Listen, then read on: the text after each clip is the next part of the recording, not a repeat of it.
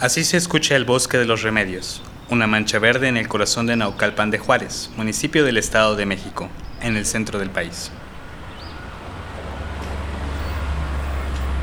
Para llegar al bosque recorremos pendientes de asfalto sobre lo que alguna vez fueron cerros, hasta dar con un manchón verde delimitado por una vieja barda de cantera. En el interior, el clamor de los autos que circulan por la avenida se percibe lejano. El calor se desvanece. La progresiva degradación y el interés inmobiliario amenazan con desaparecer este lugar, a pesar de contar con protección gubernamental.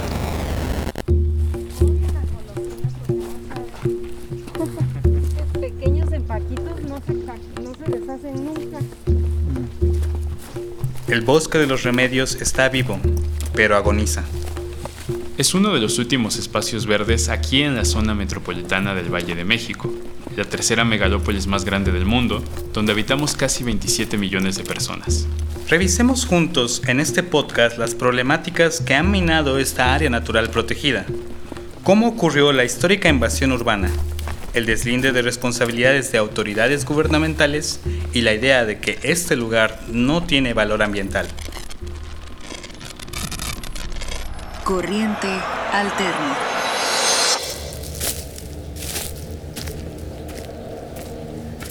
En 1938, el presidente Lázaro Cárdenas del Río decretó área natural protegida al Bosque de los Remedios, extensión equivalente a la segunda y tercera sección del Bosque de Chapultepec de la Ciudad de México.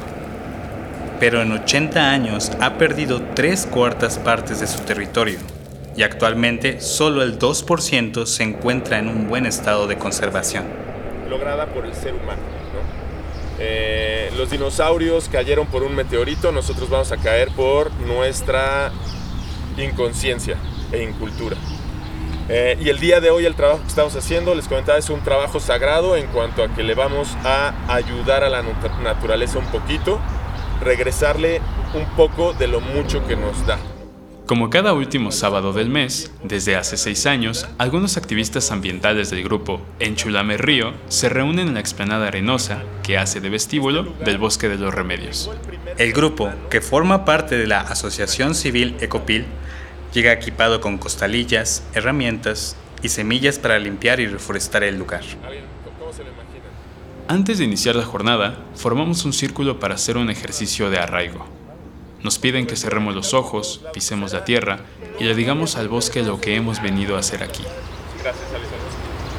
Yo soy Caro Valdivia y le quiero decir que estuve tanto tiempo alejada de ella, pero ya no quiero volverme a aislar nunca más. Yo soy Alejandro Telles y quiero darle gracias a la naturaleza ya que gracias a todo lo que proporciona seguimos aquí y que vamos a hacer lo posible por este, seguirla conservando. Tras la presentación, los activistas se enfundan los guantes, dan indicaciones y comienzan a limpiar. Entre las participantes está Allison, una joven que recientemente se ha integrado a las jornadas de limpieza en este lugar. Para mí mi infancia, o sea, siempre he ido, solo que, bueno, hubo una temporada en que pues me cambié de casa y me alejé bastante, pero pensé que seguía igual. El chiste es que cuando regresamos no, o sea, ya estaba todo descuidado, abandonado. Hay mucha gente que pues va con sus caballos y la verdad no descuidan mucho esto. he conocido amigos que dicen que pues ya está el narco adentro acá, entonces pues no. Y pues vemos situaciones como de construcción, de talar árboles y todo eso. Y pues por eso surge mucho esto de que Naucalpan es muy peligroso porque realmente todo está abandonado. nos fuimos a las plazas comerciales y dejamos de venir a, los parques. A mí me llena de tristeza que aquí muchos vecinos de las Américas crecimos, eh, corrimos, convivimos, caminábamos, llegábamos hasta la presa y después nos íbamos por el arroyo hasta los terrenos que hoy son de los panteones estos de jardines del recuerdo. Y lo recuerdo con mucha nostalgia porque de pronto vimos cómo eh, aparecían las rejas, las mallas ciclónicas y ya no podíamos pasar. Y esto fue pues ya hace varias décadas. La basura que encuentran en el bosque proviene de la mancha urbana que lo rodea y se concentra, sobre todo, en el río Chico o río Chiquito, como le dicen los lugareños, un arroyo que serpentea por el parque. Todo ese cauce, la gente de las zonas residenciales les vale y empiezan a aventar su basura. Y todo eso viene a caer a esta presa. Cuando abren la presa, libera todas las cantidades de basura que, que estamos recolectando. ¿Esto solamente es de las partes residenciales o también de las partes populares y las colonias Eh. más pobres? Se apoyan entre, entre uno y otro, ya no saben a, qué, a cuál decirle. Juan Carlos Ledesma ha asistido a las 70 jornadas de limpieza de Ecopil. Nos cuenta que cada mes que acude a limpiar el río se encuentra un material muy particular, unicel de construcción. ¿El unicel es la principal basura que encuentras en el río o hay algo más? No, sí, si quieres, ahorita puedes irte a dar una vuelta. Hay un tronco atravesado que literal mantuvo ahí todo el unicel y está inundadísimo. Literalmente es como un pequeño lago de puro unicel. Wow. Y más aparte de lo que ya retiramos. Entonces es material de construcción, en- Sí, en suma. más que nada. El Parque Nacional Los Remedios ha sido objeto de dos tipos de depredación urbana, la causada por asentamientos irregulares de colonias marginalizadas que están en el sur y por las inmobiliarias al norte, que también han devorado la superficie vegetal para construir viviendas del tipo residencial. Bosque, Parque Metropolitano, Área Natural Protegida. Al Bosque de los Remedios se le conoce por muchos nombres, porque administrativamente existen varias figuras. Primero fue área natural protegida bajo el estatus de Parque Nacional. Aunque gozó de esta categoría desde 1938, el gobierno no hizo nada para evitar que se construyera en él. Y en 1979, el gobierno del Estado de México creó el Parque Metropolitano de Naucalpan. Es decir, en el papel hay dos parques sobre el mismo bosque. Lejos de significar una mayor protección, ha sido excusa para que los gobiernos federal, estatal y municipal manifiesten no tener responsabilidad en cuidar este lugar. ¿Qué tan grave es la situación? Señor José Luis. Señor José Luis. Mediante la Plataforma Nacional de Transparencia, preguntamos a la Fiscalía General de Justicia del Estado de México cuántas investigaciones existen por denuncias de asentamientos y construcciones irregulares en esta área protegida. La respuesta fue que entre 2005 y 2022 solo hay cinco carpetas de investigación, bajo el argumento de que apenas en 2015 se creó la Fiscalía Especializada de Delitos Cometidos por Fraccionadores y contra el Ambiente. ¿No? ¿Ninguna denuncia había sido la Dirección de Medio Ambiente? En esa administración, ¿no? La Procuraduría Federal de Protección al Ambiente también dijo tener 15 expedientes que denuncian construcciones irregulares dentro del bosque. Hablamos con Laura Barranco, periodista, activista medioambiental y vecina del parque de toda la vida. Pues sí, todo el boom inmobiliario que se ha generado en la Ciudad de México eh, y lo que se genera con ese boom inmobiliario, demoliciones de casas viejas, etcétera, todo lo que se generó en demoliciones por el sismo, por ejemplo, de 2017, pues vienen y lo tiran aquí, en las, todas las áreas barrancas, áreas verdes de Naucalpan. Este, es bien lastimoso, o sea, son alrededor de 90 tiraderos clandestinos en todo Naucalpan. En los últimos años, Laura ha ayudado a coordinar los esfuerzos de varias personas interesadas en proteger el bosque y denunciado el deslinde de responsabilidades entre figuras gubernamentales. Entonces es importante que ya dejemos de, pues de hacer como que la Virgen nos habla. Eh, Una ocasión que vino aquí Profepa, me decías que no nada más me toca a mí. Le dije, no señor, mire, aquí le traigo toda una colectividad de personas y de autoridades. Nos toca a todos. El tramo de responsabilidad que le toca a cada uno, nosotros como ciudadanos ya estamos aquí.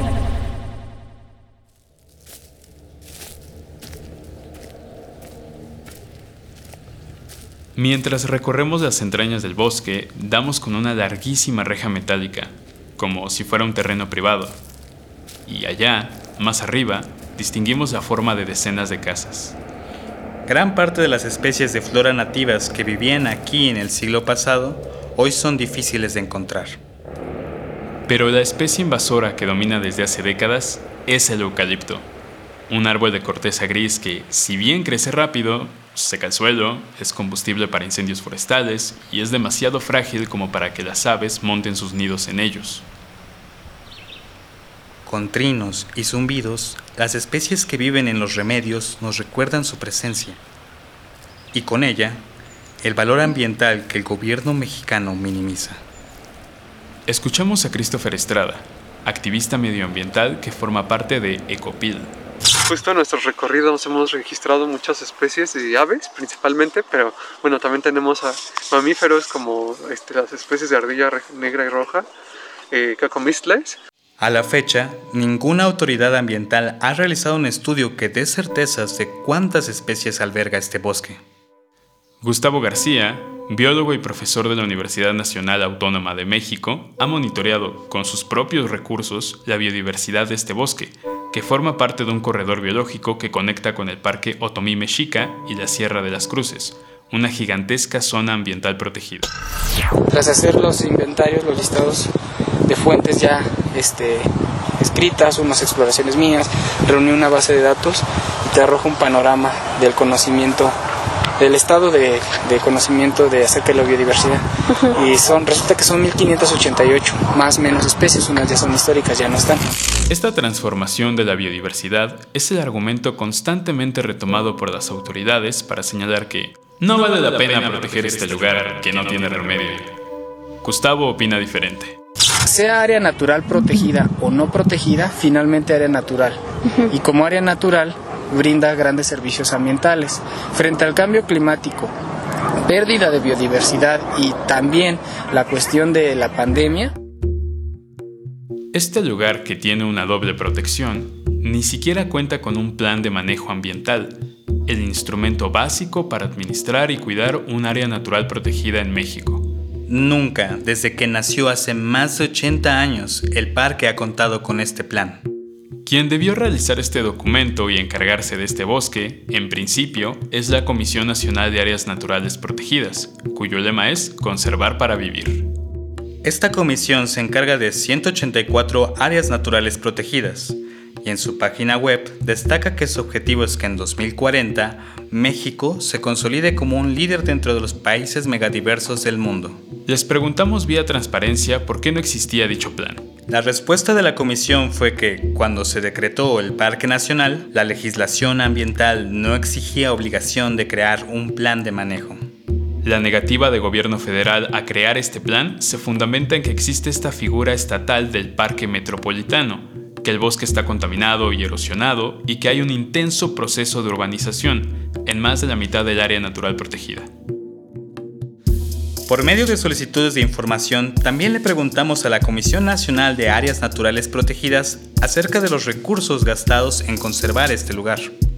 La respuesta fue en que entre 2019 y 2022 únicamente se destinaron 7.340 pesos, y eso para cubrir viáticos y peajes para vigilar el cumplimiento de un acuerdo.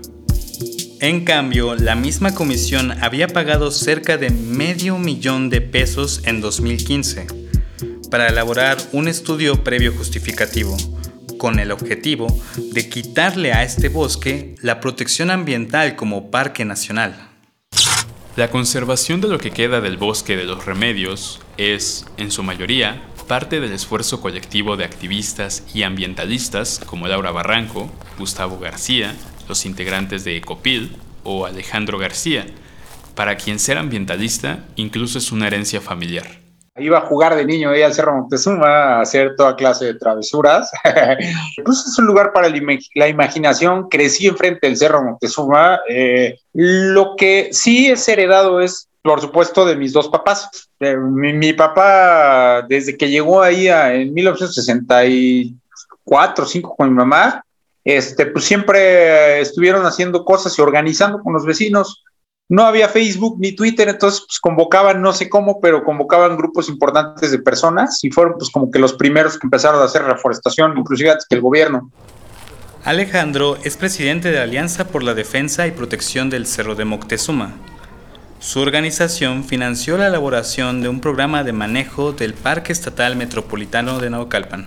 Los gobiernos cada vez tienen menos dinero para, para hacer este tipo de cosas. Estos programas normalmente solamente lo hacen los centros de investigación, las universidades cuando deciden hacerlo, empresas por algún resarcimiento ambiental, alguna multa, se la catafichan en lugar de dinero. Pues a nosotros contratamos un consultor certificado con certificaciones tanto de la Semarnat como de la Secretaría de Medio Ambiente Estatal. Entonces, pues acordamos también la, la, publicación.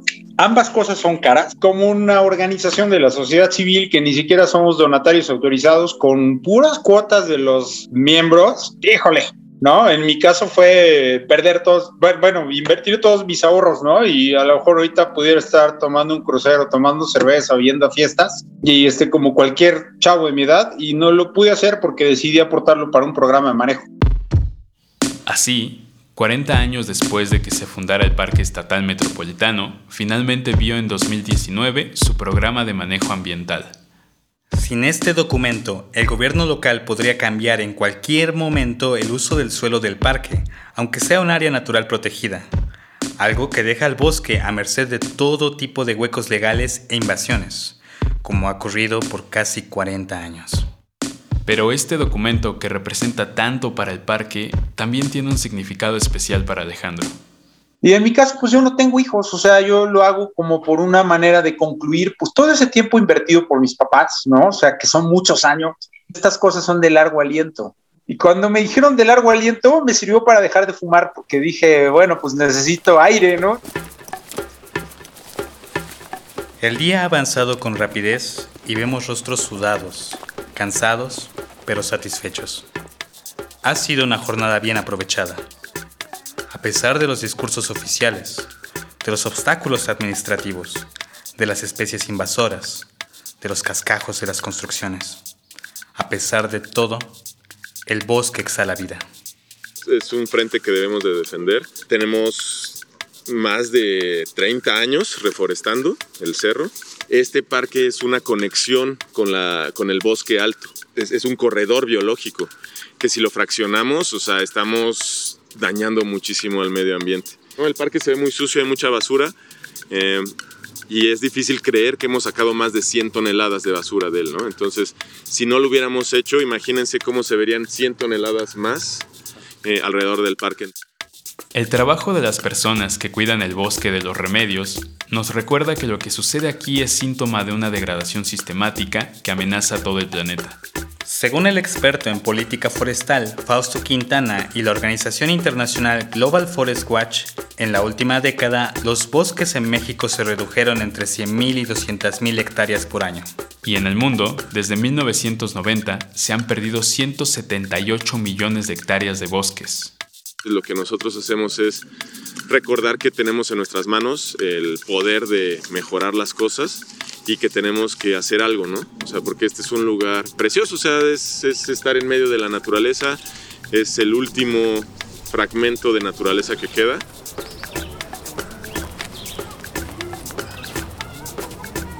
El sol empieza a descender en su recorrido por la bóveda celeste. Los senderos del parque se vacían lentamente. Queda por ahí una chica de copil, tumbada sobre el suelo, moldeando con las yemas de los dedos un montón de bombas de semillas, bolitas arcillosas para repoblar el bosque con especies endémicas. Como lo han hecho desde hace seis años, este grupo regresará en pocas semanas para una nueva jornada de limpieza. No saben si encontrarán nuevos residuos o una cerca más alta, pero defienden lo que queda, porque eso significa todo. La soledad no habita aquí. El bosque de los remedios resiste con las personas.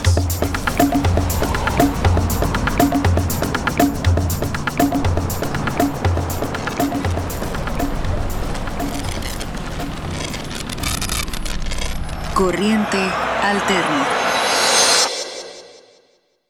Investigación Iván Ortiz y Fernando González. Guión Iván Ortiz, Fernando González, Abelina Velázquez, Violeta Santiago y Marco Zapata. Locución Iván Ortiz y Fernando González. Edición, montaje, diseño sonoro y música original, Yeudiel Infante. Coordinación editorial Violeta Santiago.